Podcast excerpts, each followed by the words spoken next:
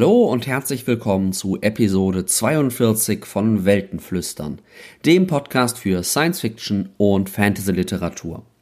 Mein Name ist wie immer Nils Müller und ich habe euch auch heute wieder drei spannende Bücher mitgebracht.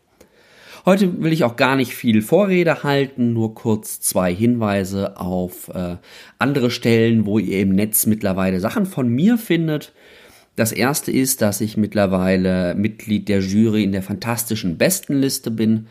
Da erscheint äh, jeden Monat eine Liste mit besonderen, besonderen Empfehlungen aus der fantastischen Literatur, die gerade frisch in Deutschland auf Deutsch erschienen sind.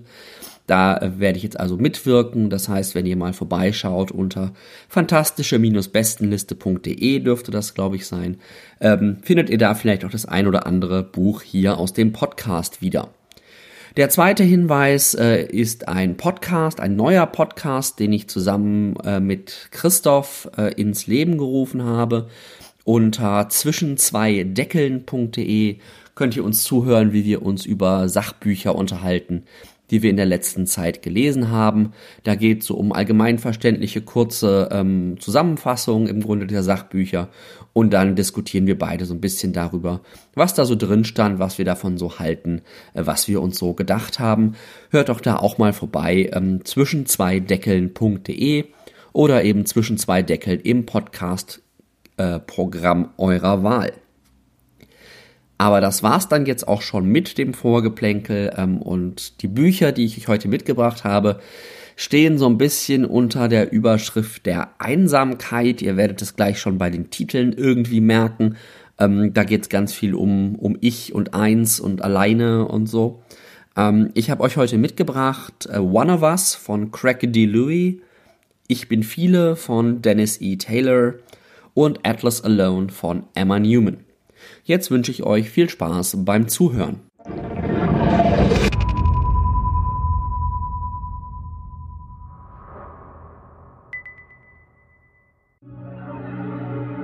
On the principal's desk, a copy of Time. A 14 year old girl smiled on the cover, pigtails tied in blue ribbon, freckles and big white teeth, rubbery barbed appendages extending from her eye sockets. Under that, a single word. Why? Why did this happen? Or maybe, why did the world allow a child like this to live? What Dog wanted to know was why she smiled. Maybe it was just a reflex, seeing somebody pointing a camera at her. Maybe she liked the attention, even if it wasn't the nice kind. Maybe, if only for a few seconds, she felt special. The Georgia sun glared through flimsy barred windows. A steel fan whirred in the corner, barely moving the warm, thick air. Out the window, Doc spied the old rusted pickup sunk in a riot of wildflowers. Somebody loved it once, then parked it here and left it to die. If Dog owned it, he would have kept driving and never stopped. The door opened. The government man came in wearing a black suit, white shirt, and blue and yellow tie. His shiny shoes clicked across the grimy floor. He sat in Principal Willard's creaking chair and lit a cigarette, dropped the file folder on the desk, and studied Dog through a blue haze. They call you Dog, he said. Yes, sir, they do. The other kids, I mean. Dog growled when he talked, but took care to form each word right. The teachers made sure he spoke good and proper. Brain once told him these signs of humanity were the only things keeping the children alive. Das war der Einstieg in den Roman One of Us von Craig D. Louis. Und das war tatsächlich mal ein Buch, zu dem ich gekommen bin, ja im Grunde wie die Jungfrau zum Kinde. Ich hatte von dem Buch noch nichts gehört, ich hatte von dem Autor noch nichts gehört oder gelesen. Ähm, aber irgendwie war das Buch im Sonderangebot, meine ich, für zwei Euro oder was, äh, für ein relativ neues Buch. Und ich dachte mir, ja, der Klappentext klingt ganz interessant, kannst du ja mal mitnehmen. Und ähm, tatsächlich bin ich nicht enttäuscht worden von diesem Buch, im Gegenteil, sondern sehr positiv überrascht worden. Ähm, denn der Autor, auch wenn er mir nichts sagt, hat schon irgendwie mehr als 20 Bücher geschrieben alle so in dem Bereich Thriller, Horror, Postapokalypse, irgendwie so dieses, dieser Kontext. Und das sind im Grunde auch die drei Elemente, die jetzt in dem Buch One of Us hier ähm, eine ganz große Rolle spielen. Und ähm, ja, worum geht's in dem Buch? Was hat der Autor sich hier ausgedacht? Worein habe ich euch gerade die Einführung vorgelesen. Der Klappentext, und wenn ich euch jetzt die Zusammenfassung so ein bisschen erzähle, wird auf den ersten Blick sehr stark klingen wie der Roman Girl with All the Gifts von äh, C.R. Carey, den ich euch hier in Episode 24 vorgestellt habe. Ähm, wir begleiten auch hier eine Gruppe von mutierten Kindern. Also ihr habt ja gerade Dog schon kennengelernt, der irgendwie ja schon sowas schien wie eine Mischung aus einem Hund und einem Menschen. Und diese Kinder leben nicht ganz normal in der Gesellschaft unter den in Anführungszeichen normalen Menschen, sondern sie leben halt in so einer Art Lagerinternat, äh, je nachdem, wie negativ man es nennen will. Aber die Bezeichnung Lager passt eigentlich schon ganz gut. Ähm, und wir befinden uns irgendwo so, ich glaube 1984 ähm, tatsächlich spielt die Geschichte. Es ist allerdings nicht unser 1984, sondern ein alternatives 1984 denn es gibt ähm, eine erbliche Krankheit, ähm, so ein bisschen wie HIV-AIDS, ähm, die auch The Plague genannt wird. Und diese Krankheit sorgt dafür, dass die Kinder ähm, der Eltern, die mit der Krankheit äh, infiziert sind, dass die anders werden, dass die mutieren ähm, und dass die irgendwie ja teilweise tierische Eigenschaften übernehmen, teilweise aber auch andere besonderen Fähigkeiten haben und Aussehen haben. Wir haben jetzt Dog kennengelernt, der eben so ein bisschen aussieht wie ein Hund. Ähm, wir werden aber auch noch eine Figur oder im Laufe des Romans kommt, kommt eine Figur vor, die ihr Gesicht falsch herumträgt und all solche Punkte, die da irgendwie ähm, anders sind. Diese Kinder leben, wie ich schon sagte, nicht im Rahmen der normalen Gesellschaft, sondern werden gesellschaftlich geächtet. Das heißt, die Eltern geben diese Kinder in staatliche Heime und ähm, die müssen dann da eben ihr Leben fristen, führen im Grunde. Auch in der Gesellschaft wird eben versucht zu verhindern, dass diese Kinder ähm, entstehen und dass diese Kinder leben. Ähm, denn die Menschen werden auf Erreger getestet, also die werden getestet, ob sie diese Plague haben. Und äh, wenn sie das haben, dann äh, unterliegen sie im Grunde einem gesellschaftlichen Tabu, dass sie Kinder bekommen. Und es ist ihnen, meine ich, auch sogar gesetzlich verboten diese Kinder, wie ich schon sagte, leben im Grunde in diesen Heimen oder Lagern und was halt passiert, wenn gesellschaftlich geächtete Kinder irgendwie in, in Heimen oder Lagern zusammengefercht werden. Sie werden dort missbraucht, sie leben dort isoliert und werden auch im Grunde zur Zwangsarbeit, ja, es ist eigentlich nicht, nicht wesentlich besser als Sklavenarbeit eingesetzt. 1984 ist jetzt genau der Moment, wo die ersten dieser Plague Children so langsam erwachsen werden. Das heißt, ähm, in die späte Pubertät im Grunde eintreten und wo sich dann auch die Frage stellt, ja, was passiert mit den Kindern eigentlich nach ihrer Zeit in den Heimen? Sollen sie da Ewigkeiten leben oder macht man irgendwas anderes mit ihnen? Das Ganze wird dadurch erschwert, dass die Kinder eben im Laufe ihrer Pubertät immer mehr so ganz besondere Fähigkeiten entwickelt haben. Also quasi Superheldenkräfte in gewisser Weise. Bei Dog ist es zum Beispiel einfach, dass er, dass er Klauen bekommt und eben kampfkräftig wie ein, wie ein Wolf oder wie ein wilder Hund wird. Bei anderen ist es irgendwie, dass sie super intelligent werden, dass sie, ähm, ich glaube, irgendjemand kann auch ähm, in die Zukunft sehen nicht, aber so, so Dinge halt, die, die so Superhelden halt können, ähm, entwickeln können.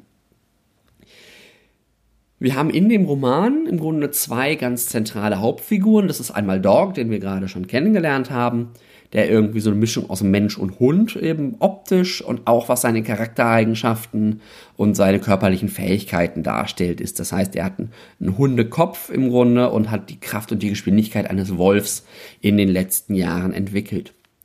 Die zweite Hauptfigur, bester Freund von Dog, ist äh, Brain. Ja, das ist der Spitzname von Brain. Und ähm, da wird vielleicht auch seine besondere Fähigkeit dann schon klar.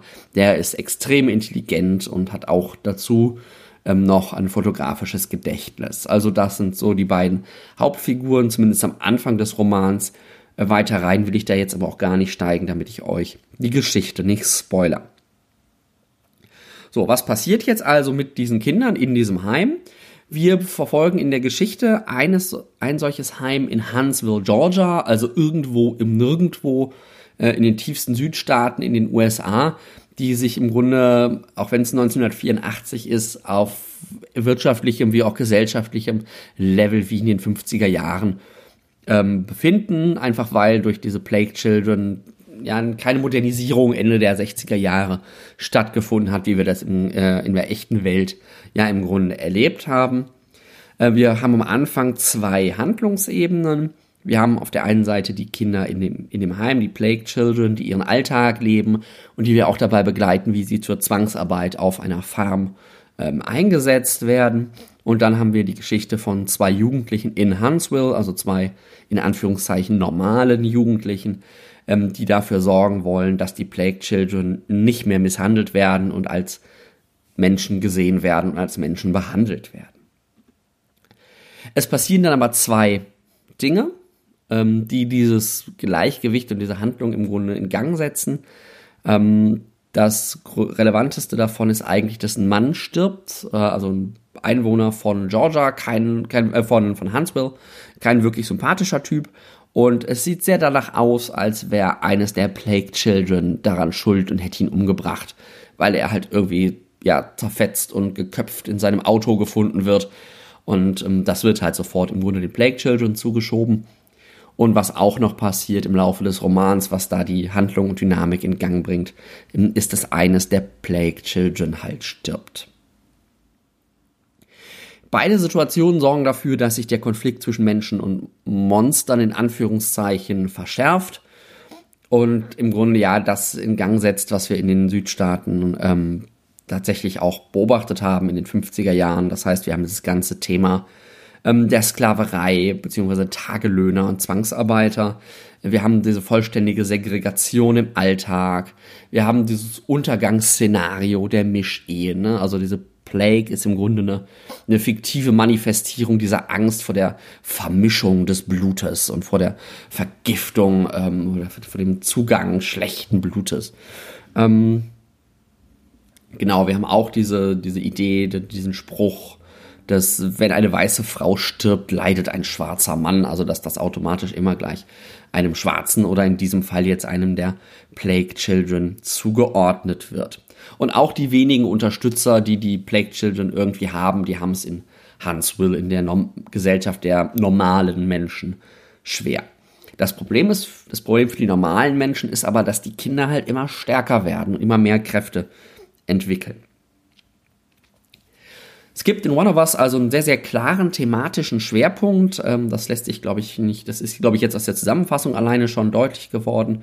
Ähm, wir haben eben das ganze Thema Rassismus und Sklaverei, weil im Thema der Plague Children sich eben das Thema der, äh, der Schwarzen gerade in der, ähm, in der Mitte des 20. Jahrhunderts in den USA doch sehr, sehr gut niederschlägt. niederschlägt. Es geht aber auch ganz allgemein so ein bisschen um Kindheit und Erwachsenwerden, um Ausgrenzung und Segregation. Und dazu habe ich auch noch mal ein schönes ähm, Zitat euch mitgebracht. This music commits the same sin as the society it protests, Brian said. It writes its own story onto us.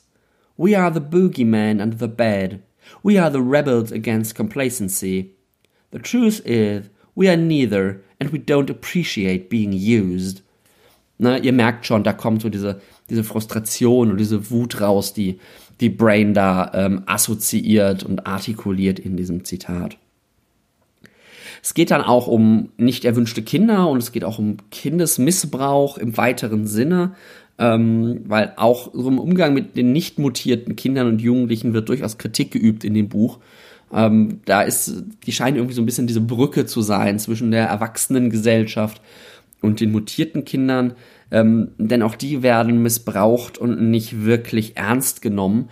Ähm, gerade das letzte finde ich einen interessanten Bezug auf die politische Diskussion bei uns in den letzten Wochen, der aber definitiv äh, nicht beabsichtigt war. Äh, oder sein kann, weil das Buch ja schon irgendwie zwei Jahre oder so alt ist. Auch da habe ich euch nochmal ein schönes, kurzes Zitat mitgebracht. That's it. Life is a prison for kids our age. Everybody telling us how to live, whether we want to hear it or not.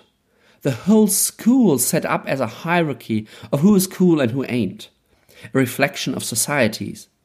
The monsters get it because they live it. Our prison is invisible, theirs is totally real. Ja, auch da die schöne Parallele zwischen dem Leben der Jugendlichen außerhalb der in Anführungszeichen normalen Jugendlichen und ähm, dem Leben der in Anführungszeichen Monster. Und das bringt dann auch schon uns zum nächsten Thema. Das ist diese ganze Frage, was unterscheidet eigentlich Menschen von Monstern? Ähm, weil die Louis das in seinem Buch sehr, sehr schön umdreht. Ne? Die, die, Kinder, die Plague Children werden als Monster gesehen, handeln aber in vielen Belangen eigentlich sehr, sehr menschlich. Und die Menschen hingegen handeln gegenüber den Kindern eigentlich immer, immer mehr als Monster. Und auch da wieder ein kurzes, schönes Zitat. Being an adult was packing and trying not to get packed. Trying not to be the one at the bottom, the one everybody else got to ride. Ja, und dieser One at the bottom sind hier halt äh, offensichtlich die, die Monster Children oder die Plague Children.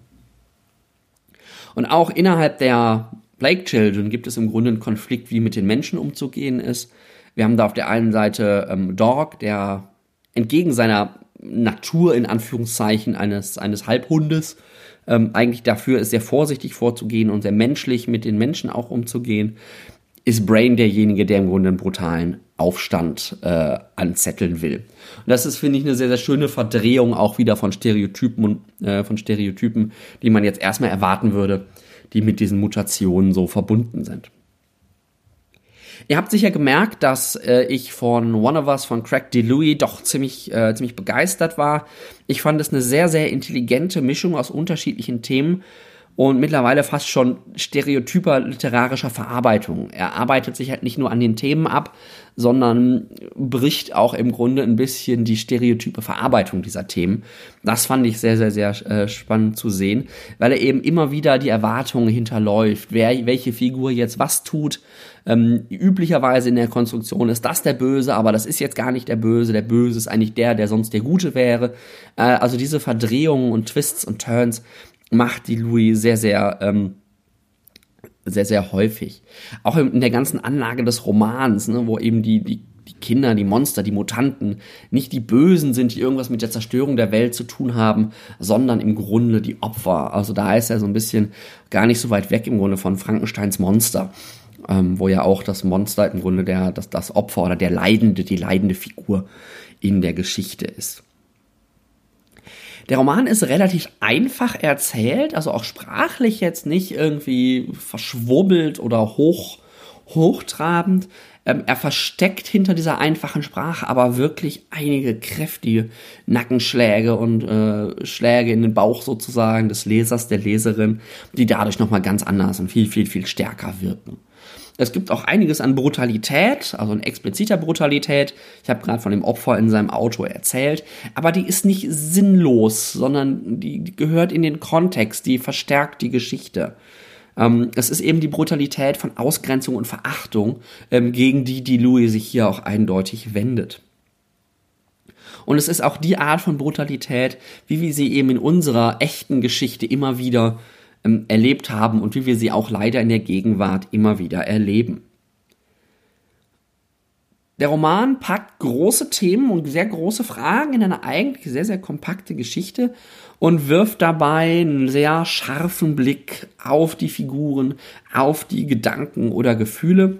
Und auch hierzu habe ich euch wieder ein Zitat mitgebracht und das ist jetzt auch tatsächlich das letzte.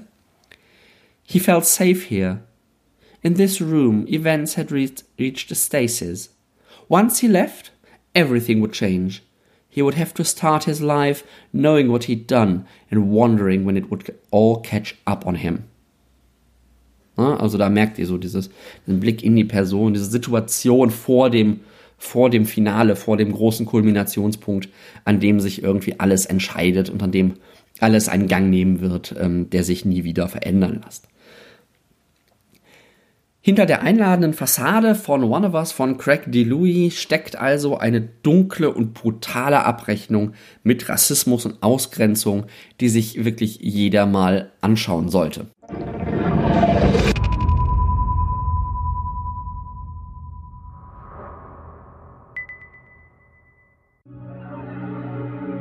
Bob Version 1.0 Sie werden mir also den Kopf abschneiden. Ich musterte den Verkaufsberater mit hochgezogener Augenbraue. Damit wollte ich ihn der, aus der Reserve locken. Ich wusste es, er wusste es und ich wusste, dass er es wusste. Er grinste mich an und war bereit, bei dem Spiel mitzuspielen, solange ich und mein Geldbeutel ihm unsere Aufmerksamkeit schenkten. Mr. Johansen, nennen Sie mich doch bitte Bob, sonst habe ich noch das Gefühl, dass Sie mit meinem Vater sprechen. Der Vertreter von Cryo Eterna, laut seinem Namensschild hieß er Kevin, nickte und deutete auf das große Plakat, auf dem der kryonische Prozess in allen grausigen Einzelheiten dargestellt war.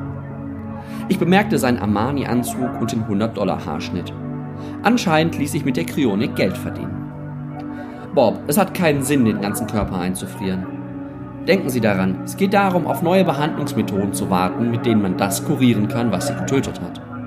Sobald man dazu in der Lage ist, ihre Leiche wiederzubeleben, wird es wahrscheinlich auch möglich sein, einen komplett neuen Körper für sie wachsen zu lassen. Tatsächlich wird das sogar einfacher sein, als den alten wieder zusammenzuflicken. Es klingt derart verrückt, dass es wahrscheinlich genauso kommen wird. Okay, Kevin, Sie haben mich überzeugt. Ich warf einen Blick auf die Unterlagen, die er vor mir ausgebreitet hatte. 10.000 Dollar Vorschuss, jährliche Zahlungen, Versicherung, Kevin wartete geduldig und ohne mich zu unterbrechen ab, bis ich die Informationen überflogen hatte. Mein plötzlicher Wohlstand war mir zwar ziemlich zu Kopf gestiegen, aber nach knapp einem Jahrzehnt als Ingenieur und Geschäftsinhaber war es mir in Fleisch und Blut übergegangen, immer zuerst das Kleingedruckte durchzulesen, bevor ich einen Vertrag unterschrieb. Als ich das Gefühl hatte, nichts übersehen zu haben, unterzeichnete ich, stellte einen Scheck aus und schüttelte Kevin die Hand. Sie sind jetzt ein Kunde von Cryo Eterna Inc sagte er und reichte mir eine Visitenkarte. Lassen Sie die immer in Ihrer Brieftasche. Wenn Sie sterben, wird man uns kontaktieren. Und sobald Sie für tot erklärt sind, werden wir mich köpfen. Ja, dieser etwas kopflose Einstieg äh, gehört zu dem Roman Ich bin viele von Dennis E. Taylor. Dennis E. Taylor ist ein kanadischer Science-Fiction-Autor, der ähm, ja im Grunde auch schon etwas älter ist, also ist jetzt nicht so ein neuer, junger, aufstrebender Autor, auch wenn sein erstes Buch, glaube ich, 2015 ähm, erschienen ist, also relativ spät zum Schreiben gekommen. Ähm, hat sonst als Softwareentwickler gearbeitet und ist jetzt, glaube ich, ganz frisch ähm, dazu übergegangen, tatsächlich nur vom Schreiben zu lesen. Der Roman, den ich euch heute vorstellen möchte, Ich bin viele, ähm, ist der erste Band seiner bekanntesten Reihe bisher, nämlich der des Bobbyverse. Also Bob haben wir ja gerade schon kennengelernt und der kriegt halt anscheinend sein eigenes Universum. Wie es dazu kommt, werden wir in diesem Roman und in diesen zehn Minuten jetzt vielleicht äh, ungefähr erfahren. Ähm, genau. Was haben wir das? Was haben wir für eine Welt? Also ich habe gerade schon gemerkt, der Anfang des Romans ist ja so irgendwie unsere Welt, vielleicht ein paar Jahre in der Zukunft, so 10, 20 Jahre. Ähm, wenn das eben möglich ist, Köpfe einzufrieren ähm, und solche Dinge zu machen. Es ist aber so, dass Bob, wie das in so Romanen üblich ist, nur relativ kurz oder dass wir Bob nur relativ kurz in dieser Zeit, in dieser Zeit erleben und dass dann irgendwann der große Sprung in die Zukunft ähm, passiert, wenn Bob, der eingefrorene Bob-Kopf, dann im Grunde aufgetaut wird und genau das passiert auch irgendwie, weiß nicht, 20, 30 Seiten ähm, in den Roman rein. Und die Welt, in der Bob dann aufwacht, irgendwann in der Zukunft, es wird ein Jahr genannt, ich glaube 2200 irgendwas oder so, ähm, ist doch eine sehr, sehr andere als die, die wir heute kennen. Ähm, der relevanteste Punkt ist, dass die USA, wie wir sie heute kennen, ne, ja, und das ganze Nordamerika, also auch Kanada, ähm, nicht mehr so existieren, wie wir sie heute kennen, sondern die haben sich im Grunde zu einer autokratischen Theokratie umgewandelt oder zu einer theokratischen Autokratie, wie rum ihr das möchtet. Ähm, auch mit dem schönen Kürzel, also nicht mehr USA, sondern F-A-I-T-H, also Faith, ähm, Glaube. Wir befinden uns in einer Situation, wo es verschiedene ähm, Blöcke, Machtblöcke auf der Welt gibt. Die haben sich natürlich auch alle ein bisschen verändert. Ähm, der zweite große Machtblock ähm, auf dem amerikanischen Kontinent ist zum, zum Beispiel brasilianische Föderation oder wie auch immer, brasilianisches Reich, wie es zu der Zeit dann heißt. Ähm, und zwischen den Machtblöcken hat sich sowas entsponnen wie ein, Wettla ein neuer Wettlauf ums All. Und zwar geht es diesmal nicht darum, ähm, eine Rakete auf den Mond zu schicken, sondern sogenannte von Neumann-Drohnen ins All zu senden.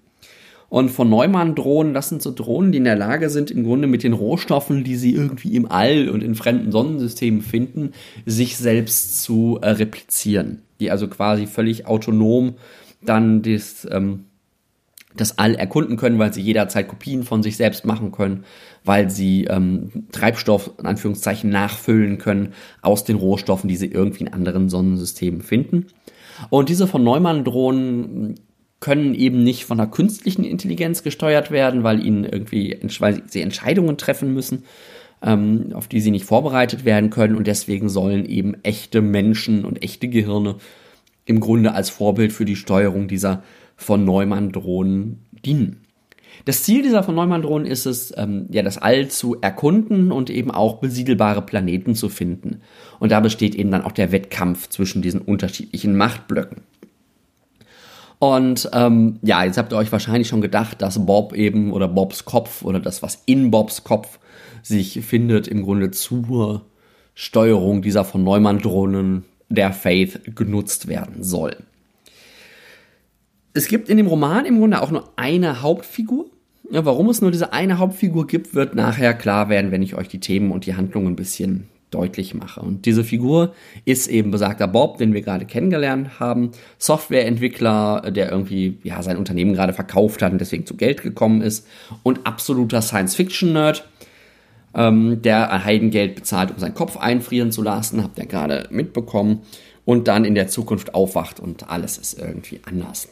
Denn sein Hirn wurde aufgekauft, oder die Firma, äh, Cryo Eterna oder wie sie hießen, wurde aufgekauft und ähm, es wird jetzt überprüft, welches, welches der Hirne und welche der Seelen im Grunde oder ähm, Intellekte, die da gesammelt wurden, jetzt in der Lage sind, eine solche von Neumann-Drohne äh, Sonde zu kontrollieren und äh, für die Menschen das All zu erkunden. Ihr könnt euch sicherlich denken, dass Bob am Ende äh, in so einer Sonde endet.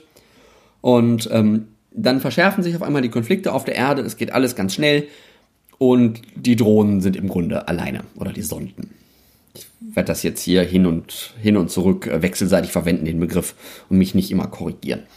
Ähm, und sie setzen im Grunde erstmal den Konflikt, den es auf der Erde gab, im All fort. Aber es ist natürlich so, ja, das ist erstmal eine Sonde. Ne? Das heißt, die müssen losfliegen, das alle erkunden, anfangen sich zu vervielfältigen. Es gibt lange Reisezeiten, ähm, lange Kommunikationszeiten, all solche Sachen, die da irgendwie passieren. Das heißt, wir verfolgen im Grunde in dem Buch Bob, wie er für die Menschheit das All erkundet äh, und sich mit den anderen Sonden rumschlägt. In diesem Weltenbau ist natürlich einiges angelegt, also gerade in dem in der Welt, die wir kurz nur kennenlernen, ähm, in der Bob sozusagen aufwacht. Da haben wir einmal diese ähm, autoritäre Theokratie, also diese absolute Dominanz des Glaubens auch in der Herrschaft über ein Land.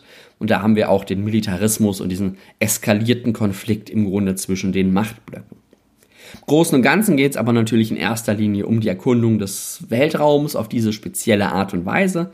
Ähm, da ist ähm, Taylor auch durchaus technisch, also es hat auch durchaus seine Hard-SF Elemente dieser Roman.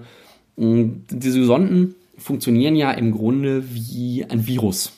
Die können sich selbst replizieren, die nutzen dafür Material, das sie irgendwie unterwegs finden und können sich so vervielfältigen und immer weiter ausbreiten.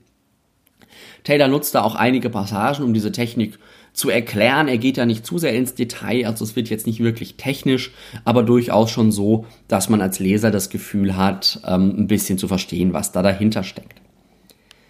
Neben dieser technischen Ebene gibt es dann auch das große Thema von Ich und Identität. Denn Bob erstellt ja nicht nur physische Kopien von sich, diese anderen Drohnen, sondern eben auch, ja, im Grunde Replikationen seines Geistes, seines Gehirnes, seiner Intelligenz. Und da wird's dann äh, wirklich spannend, denn auch diese neuen Drohnen müssen ja gesteuert werden. Diese Duplikate sind eben keine exakten Kopien, sondern sie sind, ja, Variations on a Theme, würde man irgendwie auf Englisch sagen. Also irgendwie sind ja, Variationen von einem, von einem Element. Also es sind so Abwandlungen, etwas andere Entwicklungen. Und das ist eben sehr, sehr schön zu sehen, welche anderen Wege im Grunde diese Persönlichkeit von Bob da hätte nehmen können. Es ist dann auch so, dass diese Figuren sofort andere Schwerpunkte setzen, nachdem sie gebaut wurden. Manche wollen erkunden, andere wollen forschen, wieder andere wollen Menschen helfen oder kämpfen. Also es gibt dann ganz, ganz viele unterschiedliche Bobs. Damit verbunden ist dann auch die Frage ähm, natürlich nach Unsterblichkeit, weil Bob ja im Grunde spätestens durch seine Kopien unsterblich geworden ist. Und dann schlägt Taylor in diesem Thema dann auch immer wieder Rück, äh, Rückschläge oder Rückbindungen äh, im Grunde auf das ganze Thema Religion. Zumal dann Bob irgendwann später im Roman auch so ein bisschen, ja, er spielt dann schon irgendwie Gott für, eine, für ein außerirdisches Volk. Ich bin viele von Dennis E. Taylor fand ich nicht nur thematisch sehr interessant und nachdenklich, sondern es ist auch wirklich einfach unterhaltsam geschrieben. Ähm, es erzählt aus Bobs Ich-Perspektive, das habt ihr gerade auch schon ähm, gesehen, beziehungsweise aus der Perspektive unterschiedlicher Ichs. Also wir wechseln dann irgendwann zwischen den verschiedenen Bob-Inkarnationen hin und her und macht das ja sehr entspannt, sehr zurückgelehnt, mit einem sehr interessanten Humor, einem sehr lustigen Humor, wirft auch immer wieder Bezüge auf die aktuelle Popkultur ein. Und mich hat das Ganze manchmal so ein bisschen an Marc-Uwe Kling und sein Quality Land oder seine ähm, Känguru-Chroniken erinnert. Es ist auch sprachlich, ja, im Grunde fast schon mündlich geschrieben, also fast schon einer erzählenden, verbalen Sprache. Was tatsächlich auch daran liegt, dass das ähm, damals zuerst wirklich als Audiobook erschienen ist. Auch ich habe hier mir das Audiobook angehört, allerdings die deutsche Übersetzung. Taylor schafft es auch ganz gut, äh, seinen unterschiedlichen Bobs ja, verschiedene Persönlichkeiten zu geben, das habe ich gerade schon mal anklingen lassen, so dass man gar nicht das Gefühl hat, man würde jetzt nur einer Figur begegnen, so diese, diese Langeweile im Grunde, ähm, die das auch auslösen könnte. Er versieht ihn danach, versieht sie dann auch irgendwann mit unterschiedlichen Namen, weil sie halt nicht alle Bob heißen wollen. Es ist aber dann auch so, dass ähm, der erste Bob die Hauptfigur bleibt. Also wir, es ist immer noch eigentlich Bob 1.0s Geschichte. Und mir ist es auch gerade am Anfang, als sie noch irgendwie auf einem Haufen im Grunde waren, nicht immer gelungen, sie jetzt so direkt auseinanderzuhalten. Aber ich bin auch schlecht da drin, äh, Figuren allein an ihrem Namen auseinanderzuhalten. Ich brauche immer so ein komplexeres Gebilde, mehr oder weniger, um die Figuren für mich ähm, fassen zu können. Und das haben die halt gerade am Anfang nicht. Im Laufe des Romans wird das dann deutlich besser. Ähm, ihr merkt, ich bin durchaus angetan von ähm, Ich bin viele von Dennis Taylor, ähm, auch wenn es nicht ganz ohne Kritik bleibt. Was eine habe ich gerade schon angesprochen, dass ich es am Anfang ein bisschen schwer fand, mich zwischen den verschiedenen Bobs zu orientieren, weil die eben alle dieselben Hintergrund haben, dieselbe Vergangenheit haben. Und auch der Plot, dem fehlt so manchmal so ein bisschen die Richtung, die Führung. Der wirkt so ein bisschen ziellos. Aber das passt ja auch eigentlich wieder, weil, ähm, ja, es geht ja eben um die Erkundung und Bob hat ja auch kein hauptsächliches Ziel. Das heißt, wir haben auch weniger so eine übergreifende, insgesamte große Handlung, sondern eher so viele kleine Probleme, vielleicht auch fast schon so ein bisschen was Kurzgeschichtenartiges, ähm, die halt so nacheinander abgelöst werden. Ne? Da gibt's Kämpfe, da gibt's die Geschichte mit dieser außerirdischen Zivilisation, für die Bob so eine Art ja, Entwicklungshelfer oder Gott spielt. Ähm, diese Konflikte sind aber an sich dann doch immer relativ schnell gelöst. Ich bin viele von Dennis E. Taylor ist unterhaltsame, aber auch nachdenkliche Hard Science Fiction mit einer ziemlich genialen Prämisse, aus der der Autor auch so einiges rausholt.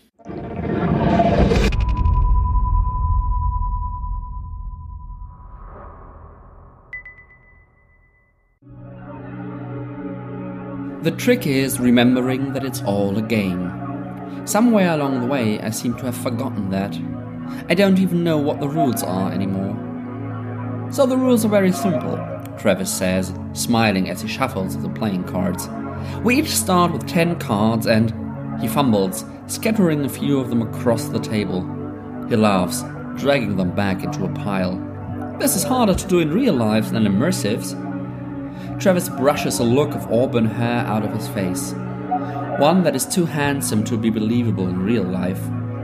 He looks like he should be a non player character in immersive the sort a creative director would choose as the dangerous lover in a spy story, or the romantic lead in some soft porn made for lonely hearts. And I can see how looking that way has made Travis' life easier. How he merely chuckled at his own ineptitude rather than rushing to hide or downplaying it. Right, let's try that again. Beggar by My Neighbor is a really easy game in which he pauses looking across the table at Carl. Are you with us, Carl? Carl is resting his chin on his hand, eyes glazed over. His black hair, still thick even though he's in his 40s, is now peppered with grey. It's like he's aged 10 years in the last six months and lost a stone in weight that he really needed to keep on him. Poor bastard. I've known him for over 20 years now, and I've never seen him look this bad. Not even when we were being hothoused. He blinks. Yeah, sorry, just a bit tired. Das war ein doch eher spielerischer Einstieg in ein Buch, das tatsächlich auch in seiner gesamten Anlage einem großen Spiel gleicht. Das waren nämlich die ersten Seiten aus dem Buch Atlas Alone von Emma Newman. Emma Newman, der geneigte Hörer, die geneigte Hörerin dieses Podcasts wird sich erinnern, war hier schon mehrfach Thema oder in Anführungszeichen Gast ähm, und was ich euch heute vorstellen möchte, Atlas Alone, ist nämlich der vierte Band ihrer ganz hervorragenden Planetfall-Reihe. Band 1 Planetfall hatte ich euch in Episode 23 vorgestellt, Band 2 After Atlas in Episode 36 und Band 3 Before Mars in Episode 38. Jetzt also heute hier Band 4 ähm, Atlas Alone. Diese vier Bände spielen alle so innerhalb der großen, derselben großen Globalgeschichte, also derselben globalen Entwicklung und so, auch zeitlich relativ eng aneinander. Ähm, aber bisher waren die Bände doch alle auch irgendwie Einheit, äh, unabhängig voneinander. Das heißt, dass zwar so gewisse weltweite Entwicklungen im Hintergrund, die hat man wiedererkannt, ähm, aber im Grunde waren es für sich eigenständige Geschichten. Ähm, dieser Band Atlas Alone ist jetzt tatsächlich das erste Mal, dass Newman eine direkte Fortsetzung eines anderen Bandes schreibt. Es ist allerdings nicht die Fortsetzung des dritten Bandes, wie man äh, der Zählung vielleicht nach vielleicht vermuten könnte, sondern die Fortsetzung des zweiten Bandes After Atlas. Das heißt aber auch, dass ich in diesem Fall massive Spoiler für After Atlas nicht verhindern, äh, für doch After Atlas nicht verhindern lassen. Also ich muss die Warnung jetzt hier mal wirklich vorwegnehmen, ähm, weil doch Emma Newman ist neben Brandon Sanderson, finde ich, die Meisterin des großen Twists am Ende. So dem einen Ereignis, das alles, was davor steht, in einem komplett anderen Licht erscheinen lässt. Ähm, und dieses große Ereignis von After Atlas muss ich jetzt leider vorwegnehmen ähm, um Atlas Alone auch nur ansatzweise besprechen zu können. Das heißt, wenn ihr die Romane noch lesen wollt und euch nicht spoilern lassen möchtet, was am Ende von After Atlas Großes passiert, ähm, überspringt diese Rezension und hört vielleicht wieder rein, wenn ihr die Bücher gelesen habt. Ähm, so viel vorweg. Auch Atlas Alone ist wieder eine ganz hervorragende Fortsetzung ähm, von Newmans Reihe und wird den Vorgängern in den aller, allermeisten Dimensionen gerecht. Also, wenn ihr weiterhört, ne, bitte auf eigene Gefahr. Ähm, hier wird jetzt für After Atlas gespoilert. Ich werde versuchen, es so gering wie möglich zu halten, aber ähm, das, den großen Twist am Ende muss ich leider gleich im Grunde ganz am Anfang für die Handlung ähm, vorwegnehmen. Also springt drüber, wenn ihr nicht gespoilert werden wollt. Ähm, wir haben jetzt, Newman hat schon viele verschiedene Settings besetzt. Wir hatten schon die ferne Kolonie in Planetfall, dann After Atlas, was ja in erster Linie auf der Erde gespielt hat. Before Mars, ne, wo auch der Name schon sagt, da waren wir in erster Linie auf dem Mars. Und in Atlas Alone befinden wir uns jetzt im Grunde die komplette Handlung durch auf einem Raumschiff, nämlich der Atlas II. Die Atlas II ist das Raumschiff, das die Erde verlassen hat, äh, um der Atlas nachzureisen, ungefähr 40 Jahre nach deren Losreise. Ähm, die erste Atlas war eine religiöse Mission zu einem fernen Planeten, wo die, die Führerin, Anführerin dieser so Art Sekte im Grunde eine Vision hatte, dass sie Gott finden wird. Das ist im Grunde die Geschichte ähm, von Planet, des Romans Planetfall, ähm, wie das denn auf dem Planeten, wo sie dann ankommen, so, so ab, abgeht. Und ähm, sie hatte damals irgendwie so, so ein kleine, kleines Kistchen hinterlassen auf der Erde, das es dann 40 Jahre später ermöglicht, dass eine neu, ein neues Raumschiff, eben die Atlas II, der ursprünglichen Atlas hinterherreist. So, jetzt kommt der große Spoiler. Ähm, die Atlas II macht sich halt auf den Weg und das ist natürlich groß mit Konflikten versehen, irgendwie wer da irgendwie so äh, wer da irgendwie draufkommt und wie das alles so abläuft. Und kurz nachdem die Atlas II gestartet ist, äh, fliegen und explodieren auf der Erde die Atomraketen und ähm, ja, löschen im Grunde die Menschheit weitestgehend aus. Ähm, damit hat niemand so wirklich gerechnet. Das war jetzt nicht so richtig vorhersehbar, vielleicht auch nicht hundertprozentig überraschend, aber es war wirklich gerechnet, hat niemand damit. Und dahinter steckt irgendwie so eine geheime Verschwörung im Grunde. Ähm, ich weiß gar nicht mehr genau, was die damit erreichen wollten. Ähm, aber so ein, so ja, geheime Hintermänner im Grunde und Hinterfrauen, die das irgendwie ausgelöst haben.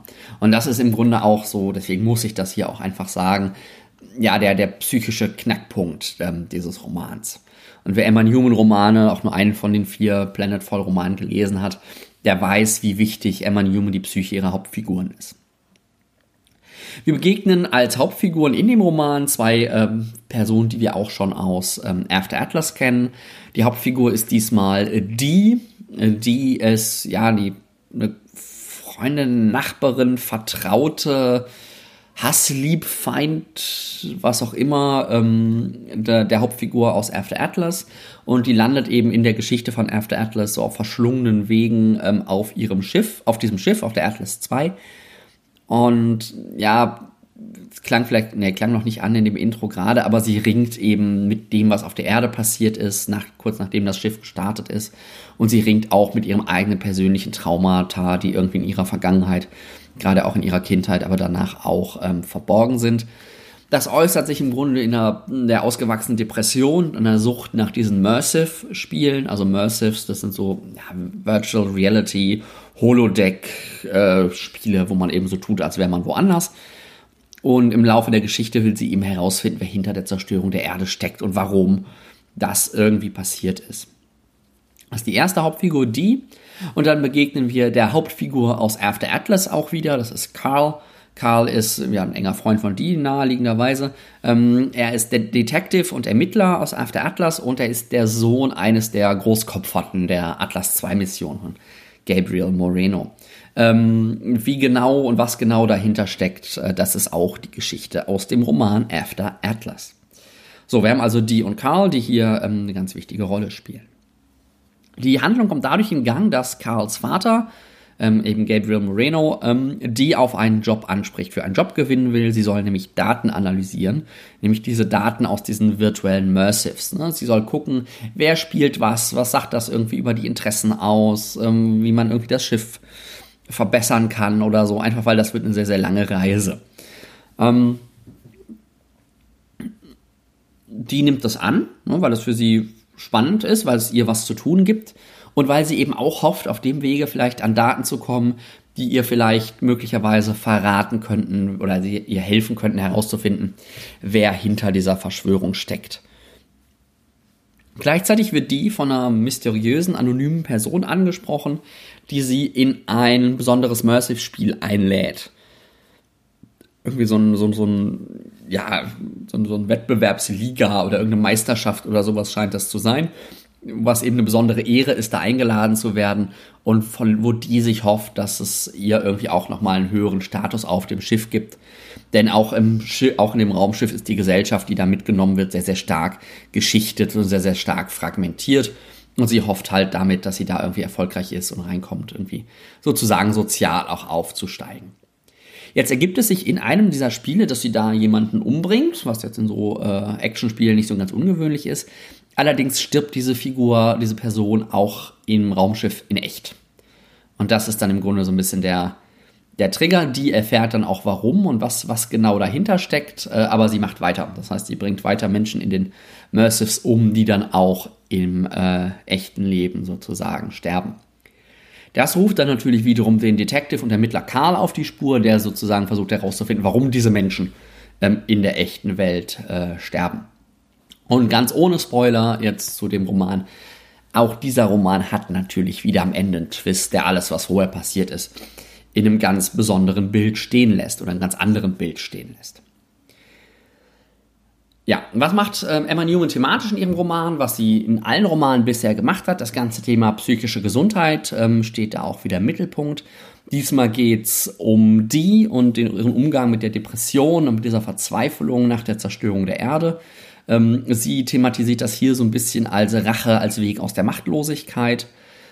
Das heißt, ähm, die wird im Grunde aus so einer passiven Rolle wird sie wieder aktiv und gewinnt sie wieder die Kontrolle über ihr Leben und ihr Handeln dadurch, dass sie sich eben an denjenigen rächt, die ihr das angetan haben, äh, die sie haben leiden lassen. Das heißt auch, dass man als Leser mit die sympathisiert, ne, dass sie eigentlich die Figur ist, mit der man sich identifiziert, Auch wenn das, was sie tut, eigentlich das ist, was in anderen Romanen Bösewichte tun würden. Dabei bindet Emma Newman ganz schön ein, der so einen Kontrast und eine Wechselwirkung zwischen persönlichen Traumata und globaler Katastrophe. Wir erleben also in den Mersives, in denen die sich bewegt, dann immer wieder auch Rückblenden oder Sprünge in ihre eigene Vergangenheit, in ihre Kindheit, in ihre Jugend, ähm, in denen sie dann eben auch sich mit den Menschen, in denen sie mit den Menschen aus ihrer Vergangenheit konfrontiert wird. Und wo das eben auch wieder diese, diese Dynamik in, äh, zum Tragen kommt, dass sie eben durch Rache ihre eigene Handlungsfähigkeit im Grunde zu, zurückgewinnt. Wir haben auch hier wieder so ein bisschen eine Makroebene, das ist aber dieselbe, die sich jetzt durch die alle Planetfall-Romane im Grunde durchzieht. Da geht es um die Strukturierung von einer Gesellschaft. Ähm, hier jetzt also, dass die Menschen im Grunde die Erde hinter sich lassen, aber ihre Machtstrukturen, ihre gesellschaftliche ähm, Stratifikation, ihre gesellschaftlichen Schichten im Grunde genauso mitnehmen, beziehungsweise wieder planmäßig genauso errichten, wie sie vorher waren. dass die halt nicht einfach nur, ja, die sind halt da und jetzt müssen wir irgendwie mit ihnen umgehen, sondern die sind da und Menschen profitieren von ihnen und Menschen haben ein profundes Interesse, sie aufrechtzuerhalten oder neu zu errichten. Atlas Alone ist wieder ein typischer Newman-Roman, also steht ganz genau wieder in der, in der Kette der Planetfall-Romane, bleibt sich thematisch und atmosphärisch sehr extrem treu, also wir sind wieder ganz eng an der Figur dran. Ähm, die Genrezuordnung wechselt wieder so ein bisschen, wir sind jetzt eher in so einem Psycho-Horror, auch noch mal ein bisschen schärfer schon als in ähm, Before Mars. Auch die Perspektive ist wieder dieselbe. Ne? Wir sind sehr eng, blicken auf eine Figur beziehungsweise aus einer Figur heraus, haben den Umgang mit Traumata, mit gesellschaftlicher Position, mit psychischer Gesundheit. All das taucht wieder auf. Auch die Geschichte ist wieder sehr, sehr klar und sehr, sehr geradlinig. In diesem Fall vielleicht sogar fast schon ein bisschen zu einfach, zumindest kurz bis, bis kurz vorm Ende, ähm, weil da doch irgendwie ja, es passiert irgendwie nicht, nicht, nicht viel links und nicht viel rechts. Im Großen und Ganzen ähm, merkt man bei äh, Atlas Alone, dass sich so langsam die Puzzleteile der Welt und der, der ganzen Reihe so ein bisschen zu einer großen Geschichte zusammenfügen, weil eben ja mittlerweile genug, genug Puzzleteile da sind, dass man sehen kann, wie die verschiedenen Verbindungen da sind. Aber ich freue mich auch tatsächlich sehr drauf, davon noch mehr Elemente und noch mehr Puzzlestücke kennenzulernen. Und das Ende ist auch bei Atlas Alone wieder, ja, es ist ein ziemlicher Schlag in die Magengrube.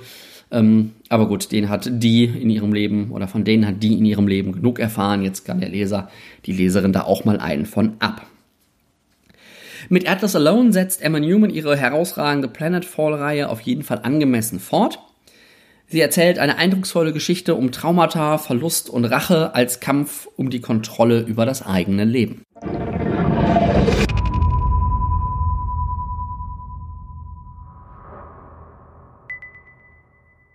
Ja, das war's dann auch schon wieder mit der 42. Episode von Weltenflüstern, der Dark Adam, Douglas Adams Anhalter durch die Galaxis Episode. Zumindest der Nummer nach. Ich hoffe, es waren für euch einige interessante Buchtipps dabei. Ähm, wenn euch diese Episode gefallen hat, dann abonniert Weltenflüstern doch einfach über die Webseite bei iTunes im Podcastprogramm eurer Wahl, wie euch das gerade passt. Ähm, wie gesagt, mehr Podcast von und mit mir gibt es mittlerweile bei Zwischen zwei Deckeln auf zwischenzweideckeln.de zum Thema Sachbücher. Kommentare zu dieser Episode könnt ihr mir natürlich auch wieder hinterlassen, am liebsten immer auf der Webseite unter weltenflüstern.de slash 42. Wenn ihr mir irgendwas schreiben wollt, könnt ihr das natürlich per E-Mail tun, nils.weltenflüstern.de oder über diverse Social-Media-Kanäle. Da haben wir einmal Facebook, da gibt es eine eigene Weltenflüstern-Fanseite, da freue ich mich natürlich über jeden Like. Dann könnt ihr mir bei Twitter folgen. Ähm, es gibt einen Account für Weltenflüstern, der heißt, wer hätte das gedacht, Weltenflüstern. Ich bin aber auch persönlich da unterwegs als Weltenkreuzer. Dem Account passiert definitiv mehr. Und natürlich könnt ihr mir auch sozusagen beim Lesen über die Schulter gucken, wenn ihr euch bei Goodreads mit mir befreundet. Da bin ich Nils Müller aus Dortmund. Jetzt aber genug von mir. Ich wünsche euch jetzt viel Spaß beim Lesen.